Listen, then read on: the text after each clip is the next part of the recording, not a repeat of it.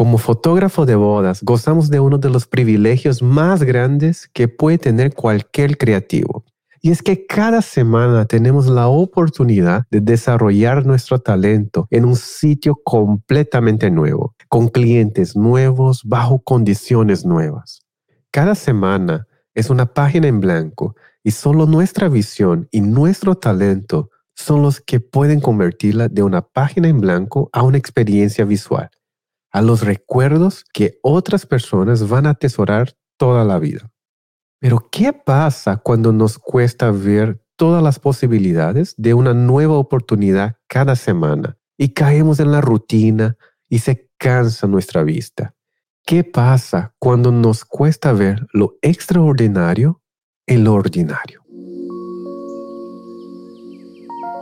Mi nombre es Tai en este episodio de hoy de podcast de Be Here Project platicaré con Víctor Lax, fotógrafo de boda de español, que con el tiempo se ha consolidado como uno de los fotógrafos más importantes de Europa, expandiendo su marca no solo a servicio de las bodas, sino también a la enseñanza a través de sus workshops y su más reciente cuenta de Patreon.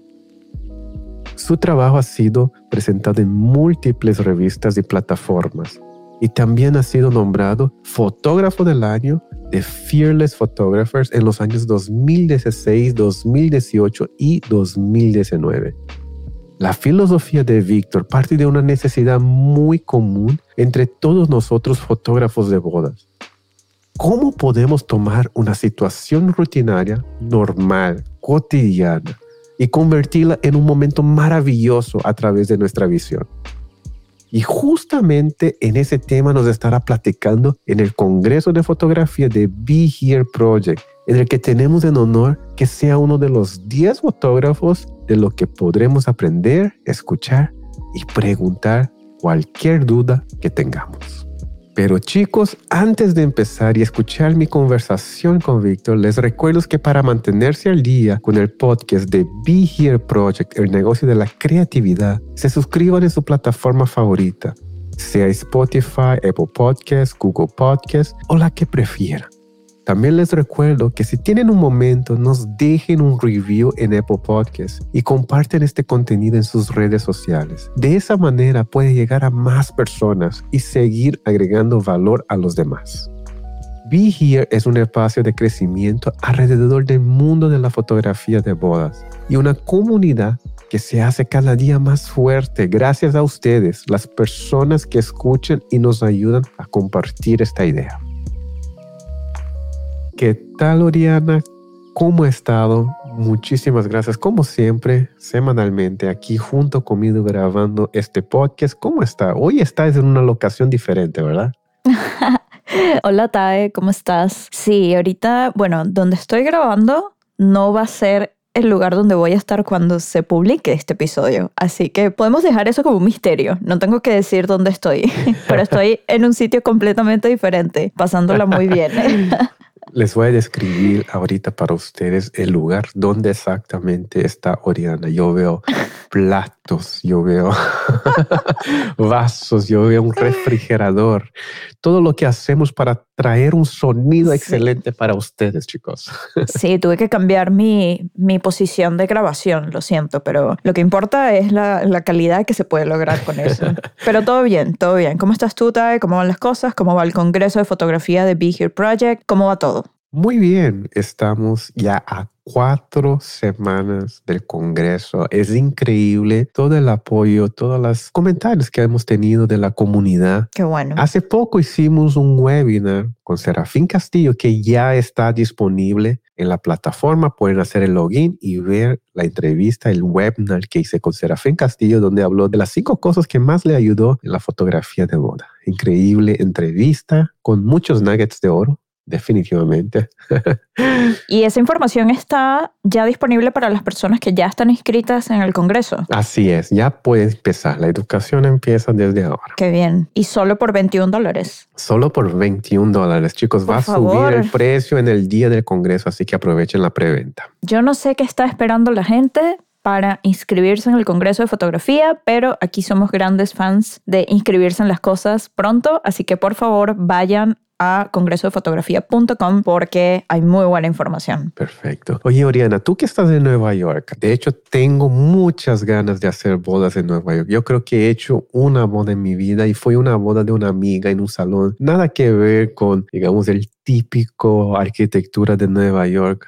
¿Cómo te sientes? Tú que eres videógrafa, estás en el mundo creativo, así cuando caminas en la calle ves muchas composiciones, elementos. Es una locura, es overwhelming, es abrumador. La cantidad de sitios, de personas, de calles, de paredes, de landscapes, de todo lo que te puedas imaginar, te abre como la cabeza, ¿no? Te abre los sentidos, te abre la visión. Es como que piensas, wow, todas las posibilidades que tengo aquí es muy emocionante la verdad. ¿Tú crees que tu visión o tu percepción de grabar una boda ahí en Nueva York sería muy diferente de los sitios que tú estás acostumbrada? Sí, no, porque sí, porque definitivamente es un sitio completamente diferente. Entonces, tu proceso creativo cambia. ¿no? Tu proceso es diferente también porque empiezas a tratar de, de adaptarte a la locación y la locación es wild, ¿sabes? Es una locura. Pero al mismo tiempo tienes que seguir poniendo en práctica lo que ya tú sabes hacer, lo que ya conoces,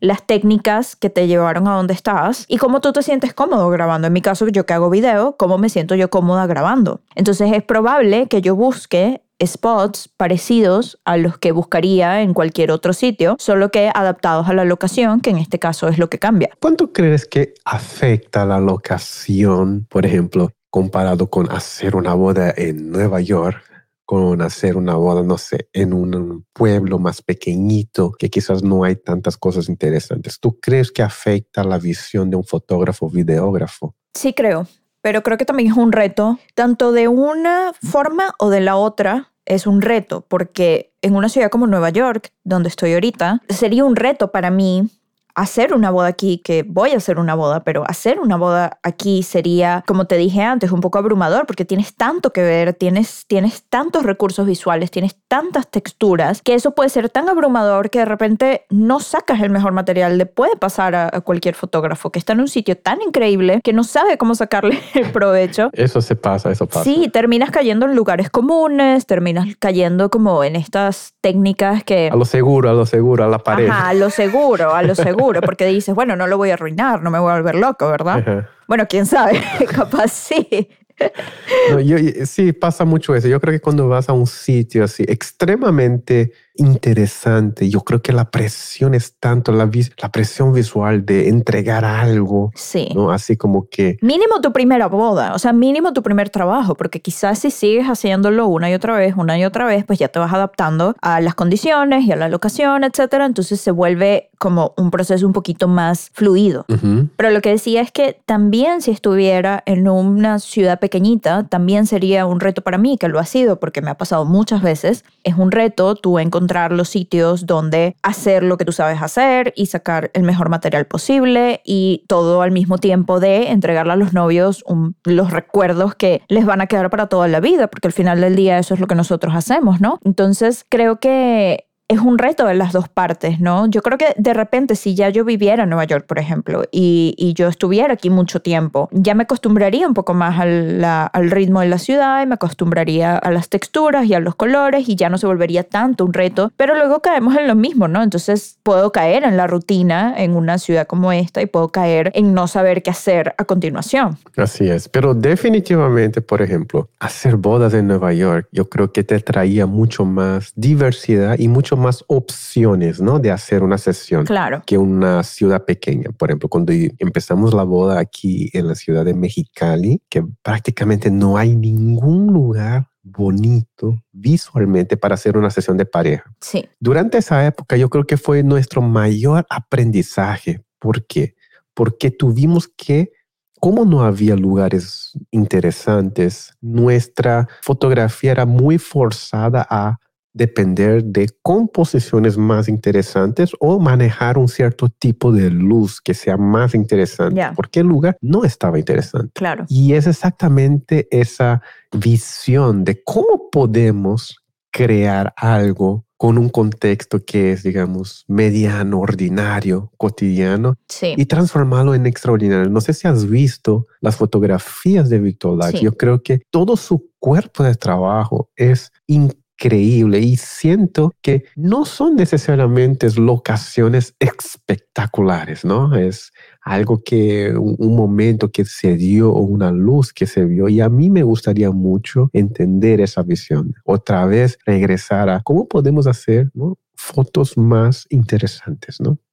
Es que no tiene que ser necesariamente una locación, pero es una visión en particular. Mm. Es una visión lo que tiene Víctor, por lo menos eso es lo que yo veo en su fotografía. También investigándolo un poquito para hacer este episodio, me di cuenta que pues él tiene una manera de usar su cámara, de usar su lente, que realmente sientes que es su ojo y eso es muy difícil de conseguir porque a veces ves fotografía que tú sientes que pues es un poquito más genérica, ¿no? Es un poquito, aun cuando quieres ser artística, sientes que puede ser un landscape muy grande, puede ser, digamos, cualquier cosa por decirte algo. Pero realmente lo que él hace me parece que tiene un pinpoint muy importante y es que su visión es muy certera y se ve que es como que va al grano, ¿sabes? Que va a la foto que quiere. Y eso me gusta mucho, la verdad. Así es, así que sin más, sin menos, vamos a ir directo al grano. Vamos a ir aquí la entrevista que hice con Víctor Lax. Espero que disfruten. Aquí empezamos la entrevista.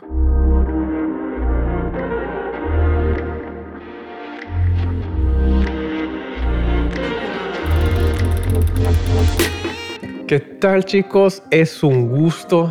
Por fin estamos aquí con uno de los fotógrafos más relevantes de la actualidad, Víctor Lax. Es un honor poder estar aquí contigo, hablar. ¿Cómo has estado? ¿Cómo está España? Eh, bueno, primero de todo, que sepas pues que el honor, eh, bueno, pues que es recíproco. Es todo un gusto estar contigo aquí. Hace ya un tiempo que te vengo siguiendo y la verdad que que muy bien, ¿vale? Y bueno, es un gusto, como te digo, ¿no? Pasar un ratito contigo hablando. España, España, España, ¿cómo se encuentra? España se encuentra, como siempre, bien confundida y sin. y a veces, no sé, sin un rumbo claro hacia dónde ir, ¿no? Supongo que es común entre los españoles, ¿no? Estar siempre un poquito no sé si llamarlo, pero dispersos. Así que ya veremos qué es lo que ocurre con todo esto. Perfecto. Estamos ya a casi, yo creo que ya vamos más para salida. Tuvimos un año muy duro, ¿no? Para los fotógrafos, pero esperamos que todo eso pase pronto. Eh, se ve un poquito de luz en el final del túnel, pero hay que seguir echando ganas y con mucha energía para poder salir de eso. Víctor, me gustaría saber, porque muchos tenemos esa noción especialmente de fotógrafos como tú, como Fer, pensamos que tenemos que ser súper extrovertido o de cierta personalidad. Me gustaría saber a cuál grupo perteneciste cuando estabas en el colegio. ¿Qué, ¿Cómo era Víctor antes de ser fotógrafo?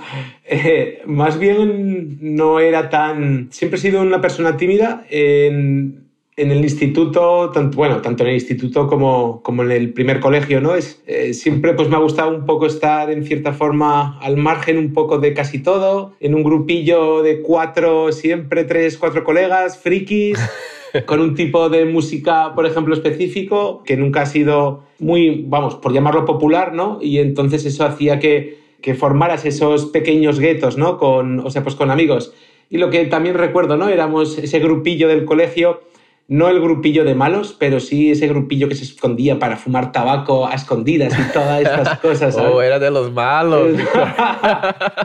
y pues de ese grupillo, ¿no? Ahí andábamos y, y bien, no era una persona que que le gustara pues mucho el deporte. La verdad es que no era lo mío. O sea, pues supongo pues que también mm, al no practicarlo pues no se me daba bien y entonces eso hacía ¿no? que, eh, que perdieras en cierta forma pues el interés, ¿no? Y lo que también de niño TAE, sabes que todos somos un poco malos y yo recuerdo, ¿no? No sé allí, pero por ejemplo en España o en el sitio en el que yo tenía el colegio, siempre pues se montaban equipos para bueno, pues para jugar un partido de fútbol, ¿no? Y yo era malísimo, o sea, era, el peor del mundo jugando al fútbol. Y yo recuerdo que, siempre había por dos capitanes y de los 20 alumnos, pues, o sea, pues como que cada capitán pues elegía a un alumno, ¿no? Ahí, bueno, o sea, un compañero.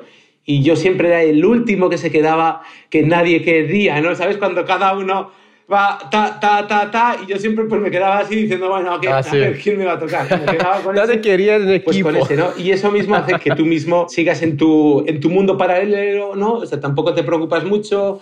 El deporte al final pues acaba siendo algo secundario y no, y así ha sido, ¿no? Ok. ¿Tuviste buenas calificaciones o no? ¿Era buenos en la escuela o no? Sí, en el primer colegio, la verdad que, a ver, no un tío inteligente porque pues necesitaba para sacarlo adelante horas, o sea, tenía que meterme allí, pero en el primer colegio, quiero decir, hasta los 15 años, pues sí, luego ya a partir de lo que vendría a ser el instituto, ¿no? De 15 o de 14 a 18, a ratos, a momentos, y en el momento que empecé por la universidad, el primer año fue un fiasco, 18 años, llegas a la gran ciudad, de repente te encuentras el- la noche, todo, todo, todo lo que conlleva, ¿no? O sea, claro, pues eso, ¿no? O sea, pues vienes por un pequeño pueblo, pasas a una gran ciudad, de repente todo es nuevo, te lo pasas muy bien, ya luego no, luego empecé a, a ser un poco más, más aplicado, ¿no? Por llamarlo así. Víctor, ¿cuántos años tienes en la fotografía de boda? En, como fotógrafo de bodas, más o menos alrededor de 10, que me dedique yo a mi propio negocio y como asistente, pues más o menos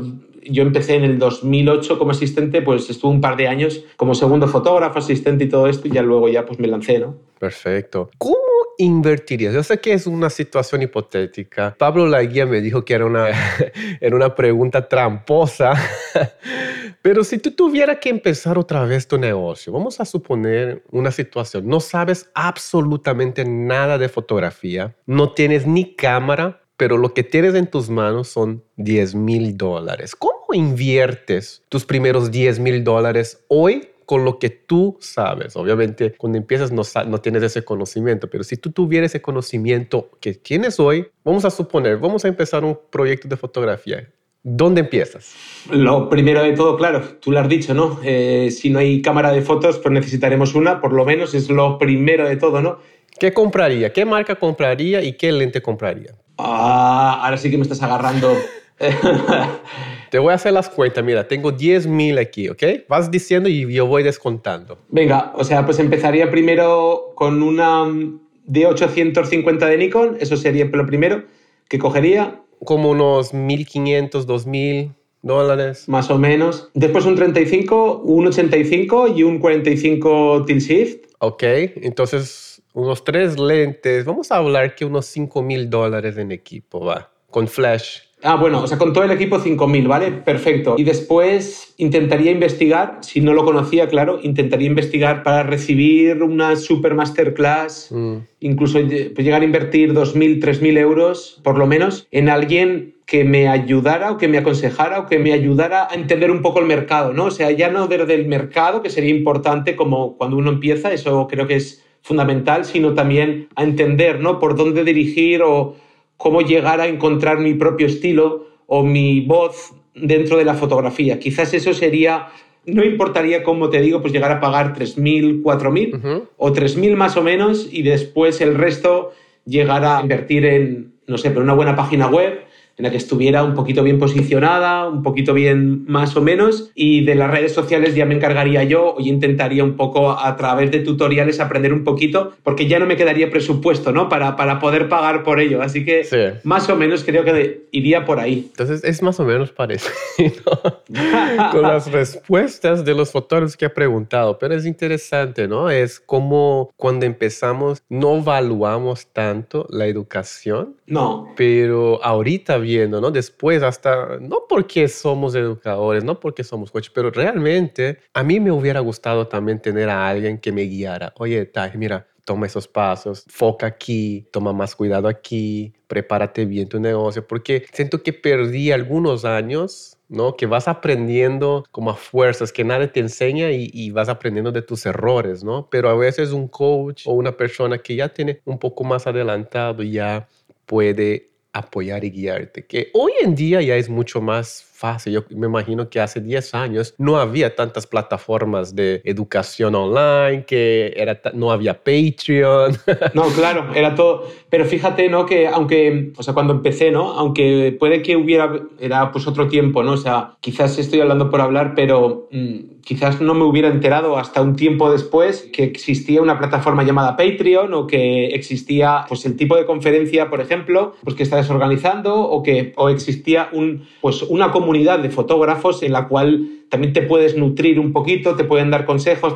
Claro, o sea, cuando empiezas tú estás solo. Eso. Cuando llevas años quizás ya juegas con ventaja para saber en dónde poner tu bala y, y hacia dónde o a qué dirección disparar un poquito, ¿no? Quizás. Sí, así es. Durante esos años, Víctor, ¿cuál ha sido uno de los consejos que has recibido y que realmente te ha funcionado para ti? Algo que tú llevas o algo que realmente te marcó tu negocio, tu proyecto, tu marca? O sea, consejos he recibido toda la vida y me han ido desde el principio hasta, hasta hace poco, siempre pues me han ido muy bien. El último consejo, ¿no? Eh, o sea, pues que me hablaba mi madre bueno, aquí hubo una polémica, ¿no? Una polémica de, a través de política y tal, y se refería a ese político como, como una persona con mucha soberbia, ¿no? Y siempre me decía, o ya me dijo, es que nunca podemos tener soberbia, Víctor. O sea, es que fíjate, el señor este, lo soberbio que ha sido y cómo al final todo el mundo pues, se ha acabado cansando de él. Pues otro consejo que me dio un buen amigo francés hace ya cuatro o cinco años era como que no me preocupara tanto de lo que la gente pensara de mí. Quiero decir, todo surgió por una conversación, todo relacionada con la fotografía.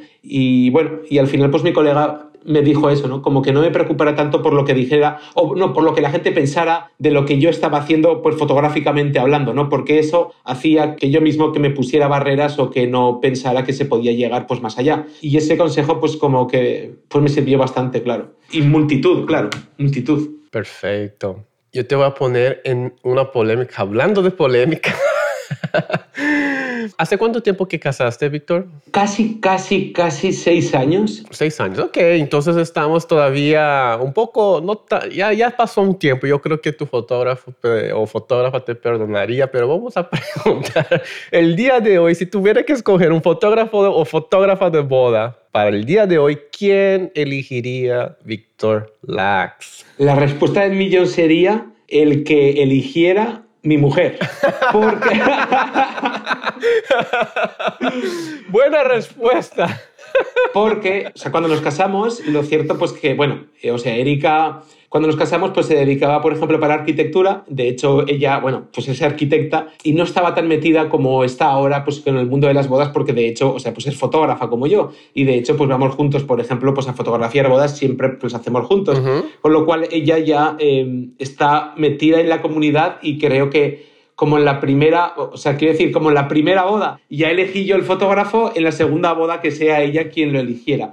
Pero si tuviera yo que, que volver, por ejemplo, pues a elegir, habría muchos compañeros y yo elegiría a mi amigo Pedro Etura, es un colega de, de mi ciudad, ¿no? No, en serio.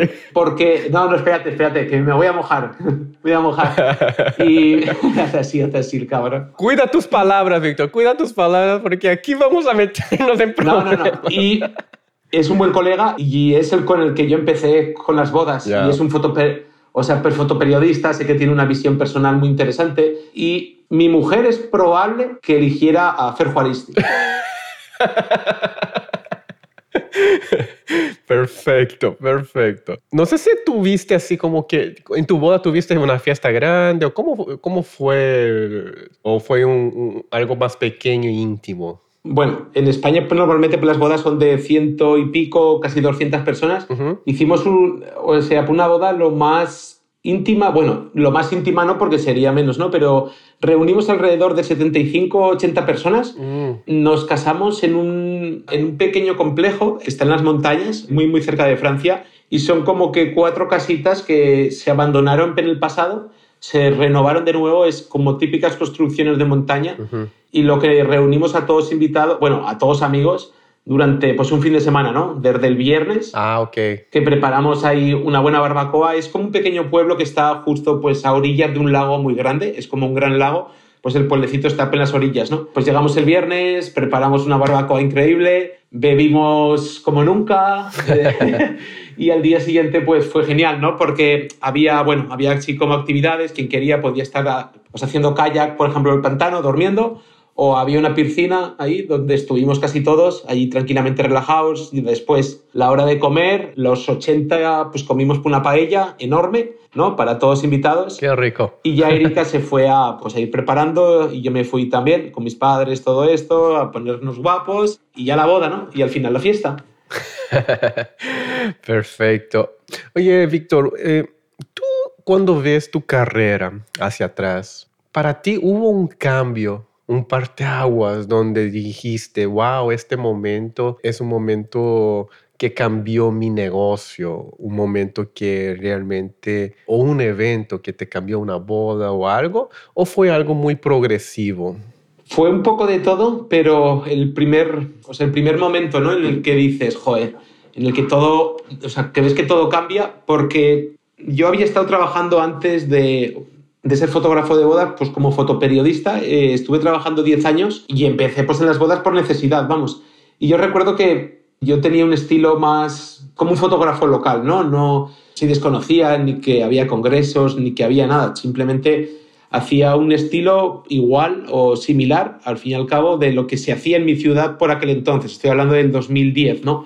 No sé cómo, ni por qué, ni nada, que acabé en un congreso eh, que se llama BODAF, que es en Madrid. O sea, era un congreso, bueno, es un congreso todavía, es súper increíble. El año que yo fui, recuerdo que como ponentes había fotógrafos del calibre como Sean Flanagan, Chrisman Studios, Fer Juaristi, había unos videógrafos increíbles de Estados Unidos, que no recuerdo el nombre ahora. Bueno, total. O sea, imagínate, ¿no? O sea, alguien que no, que, o sea, que no se sabe bien por qué, creo que fue por un colega que me dijo, venga, vámonos a Madrid, porque estaremos en un congreso de bodas y más por la fiesta que por otra cosa, ¿no? Pero bueno, estás ahí, te sientas, no sabes nada y de repente ves a Chrisman Studios salir, tanto Erin como Ben, empezar a hablar de lo que era el, el equipo de Chrisman Studios, eh, su filosofía, sus fotos. Luego Fer, dices, Dios, esto no puede estar sucediendo. Digo, pero era como lo que la frescura del fotoperiodismo que yo había estado viviendo cuando, cuando yo me dediqué. O sea, de repente veía eso y veía una combinación de todo, ¿no? De creatividad, arte, documental, fotografía muy, muy conceptual, muy artística, quiero decir, era todo un... Y eso pues como que cambió, ¿no? Fue una experiencia increíble. Sí. Hablando de algo increíble, ¿qué es lo que te quita el sueño actualmente? Fuera la edad. Mm. o fuera lo... Tienes un hijo, una, una hija, ¿no? Sí, pues eh, hace poco me quitó el sueño, aunque pues afortunadamente pues... Eh, no fue nada de eso. Fue por un tema de salud. O sea, por un tema de salud en el que, pues que el doctor, el que me visitó, me dijo que puede que tuviera algún problema de, de, pues con un hueso determinado, ¿no? Mm. Y es un hueso que afecta bastante a, o sea, para la salud, ¿no? Y yo pensaba, digo, no, tío, ahora no, ahora que se acaba la, la maldita pandemia, que me venga esto, ¿no? Nada, era una molestia, ya me miraron y me dijeron que estaba más sano que un pajarito, o sea, que siguiera haciendo, corriendo, saltando y haciendo todas estas cosas, que no pasaba nada. Eso me quitó el sueño hace poco, justo la semana pasada, y lo último que me quitó el sueño también fue durante la pandemia o durante los meses fuertes de, de la pandemia llegué a pensar que la figura del fotógrafo de bodas desaparecía. Ya, yo creo que todos pasamos por eso, ¿no? o sea, pero no yo, o sea, sino todos, la comunidad, quiero decir, igual, igual quedaban 5, 6, 10 por algo residual de todavía locos que consideraran cool, por ejemplo, casarse. O sea, perdona si me enrollo demasiado, ¿no? Pero algo que, por ejemplo, siempre le había dicho a Erika, por ejemplo, a mi mujer, ¿no? Que le decía, y se lo he dicho un montón de veces, digo, al igual que estas parejas que se casan, ¿no? Y que nos llaman y que están súper contentas con su día, con las fotos posteriormente y todo, puede suceder que un día que esas personas digan, ¿para qué casarme? Mm. Puede que no esté de moda. O sea, siempre, si te fijas, a lo largo de la sociedad, o de los años, perdón, siempre ha habido profesiones, ha habido cosas que han acabado por desaparecer porque no han sido del interés de la sociedad, ¿no? Es cierto que cuando yo decía eso, pues me decía Erika, tío, se te está yendo la cabeza. ¿Cómo no va a haber gente siempre que se quiera casar? Ya no solo sea por religión, que cada vez no es que sean menos, pero a veces es ya solo por la fiesta, por la celebración, ¿no? Por, por juntar a unos amigos y preparar ahí una del carajo, ¿no? Pues eso era lo que me quitaba el sueño, tío. Ya. Perfecto. Yo creo, creo que por lo menos en nuestras vidas vamos a ver bodas, Víctor, así que podemos estar tranquilos. Eso espero, eso espero. Hablando de bodas, vamos a hablar un poco de tu tema que vas a hablar durante el Congreso, que es transformando el cotidiano en extraordinario. Platícame un poquito de tu proceso, Víctor, porque toda vez que veo tus fotos, toda vez que veo tu portfolio, es algo increíble. Parece que, wow, esa foto parece que tardó mucho, fue muy pensada, desarrollada para poder hacer eso. Y yo creo que eso es lo que hace extraordinario, que en un lapso rápido de poco tiempo, que es durante la boda, no es como que tienes todo el tiempo del mundo para hacer las fotos, ¿no? Tienes que pensar rápido y no necesariamente tienes el control del lugar o de la luz durante el día de la boda. Entonces, me gustaría saber un poquito ese tema, cómo, cómo es tu proceso, qué es lo que vas a platicar durante el Congreso. Mira, sea, primero de todo, soy de una ciudad o de una región ¿no? en la que es una región que se vive muy bien, pero no es una región turística, con lo cual se puede decir que es casi, no un desierto, pero es una, es una región en la que en ocasiones se podría decir que es complicado llegar a encontrar el encanto, ¿no? Mm. Pero el encanto lo tiene, ¿no? Eh, pero, y de eso va un poquito la, pues la exposición, ¿no? De, llegar a encontrar el encanto o lo más atractivo de, lugares que aparentemente no lo son, ¿no? Quizás el, como te digo, el llegar a vivir en una zona o en una región con poco encanto hace que te tengas que esforzar un poco más en saber llegar a eso, ¿no?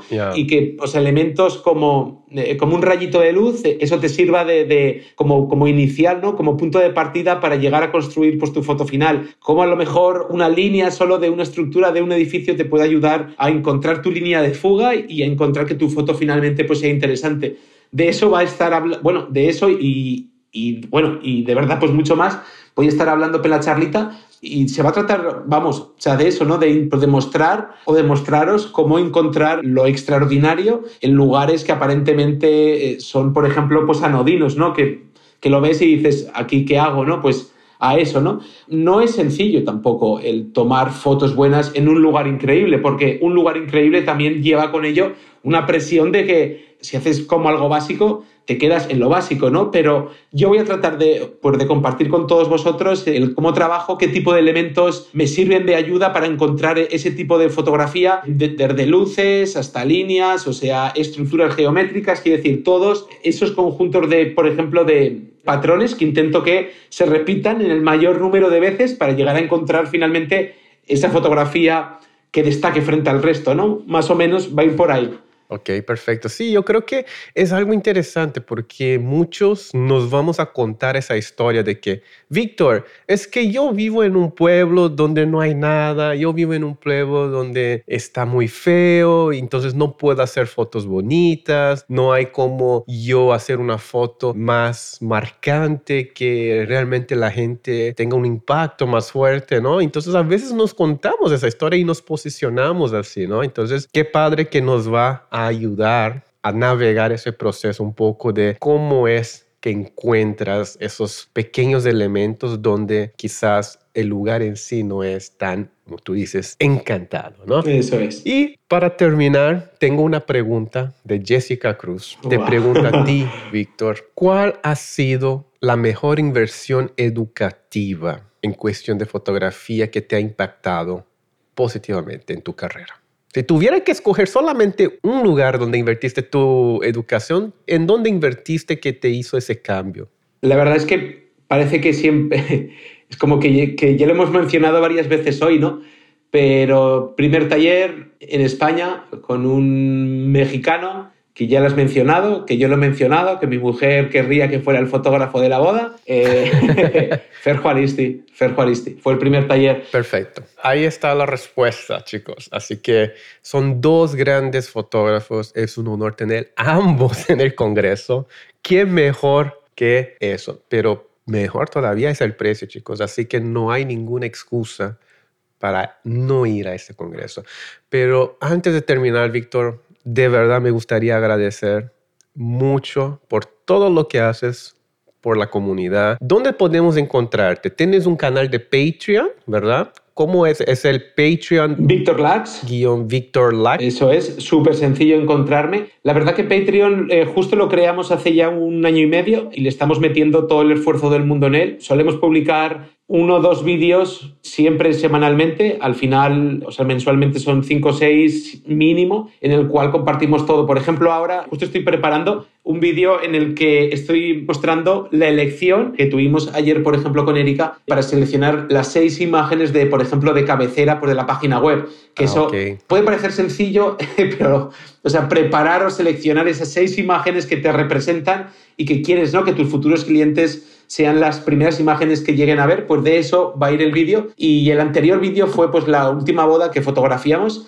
pues es un off camera en el que, bueno, se nos ve trabajando, cómo hicimos la boda, cómo la desarrollamos, en qué puntos que nos detenemos más, en qué puntos vamos un poquito pues más ágiles, pues de eso, ¿no? Y desde luego, bueno, no es bueno porque lo diga yo, pero el canal, bueno, o sea, mi canal de Patreon es una herramienta increíble, ¿no? Para, para conocer un poquito más sobre pues, nuestro trabajo y cómo entendemos la fotografía de bodas. Perfecto, así que chicos, si quieres entender un poco el proceso de Victor Lax. Hay muchos tips dentro. Ahí dentro también hay posibilidad de tener alguna mentoría contigo, one to one o algo así? Tienes por diferentes tipos, por ejemplo, de, de grupos, en el cual puedes pues, llegar a elegir, por ejemplo, el, un plan pues, que tengo, en el que puedes tener una hora y media mensualmente conmigo y lo que de hecho tengo pues a varios compañeros, ¿no? De, pues tanto de España como, bueno, pues de Latinoamérica, en los que mensualmente pues seguimos ese proceso de cómo cada fotógrafo está en un punto, por ejemplo, específico y a través de eso pues cómo vamos haciendo que todo vaya mejorando pasito a pasito, ¿no? Y además tienes la posibilidad de hacer eh, pues el one to one conmigo en el cual sería, por ejemplo, varias horas. Perfecto. Así que qué mejor inversión de tener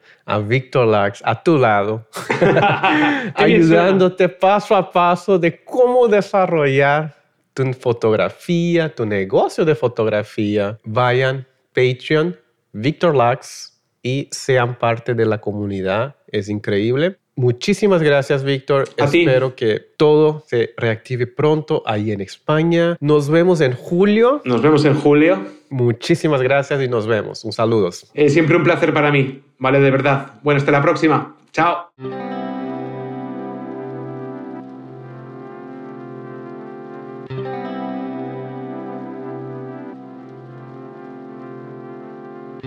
Chicos, de nuevo muchas gracias por escuchar. Espero que esta conversación con Víctor les haya agregado valor. Y si quieren conocer más de su experiencia creando imágenes extraordinarias en situaciones más ordinarias, el tema de que hablará el Víctor en Congreso de Fotografía, no pierdan la oportunidad de inscribirse en congresodefotografía.com. Nos vemos el 20, 21 y 22 de julio completamente online.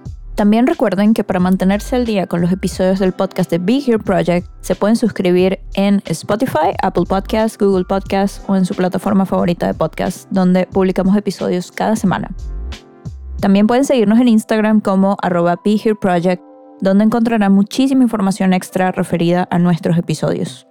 La comunidad de Be Here sigue creciendo en Facebook. Únete al grupo privado de Be Here Project oficial para ser parte de nuestras conversaciones diarias. Y también como extra te puedes suscribir a nuestro canal de YouTube. Todos estos links que mencionamos los pueden encontrar en las notas de este episodio. Mi nombre es Tai. Y mi nombre es Oriana y nos vemos en el próximo episodio del podcast de Be Here Project, este espacio donde crecemos todos los días en nuestros negocios de la fotografía de bodas, sin filtros, sin miedos. Hasta luego, chicos. Bye bye.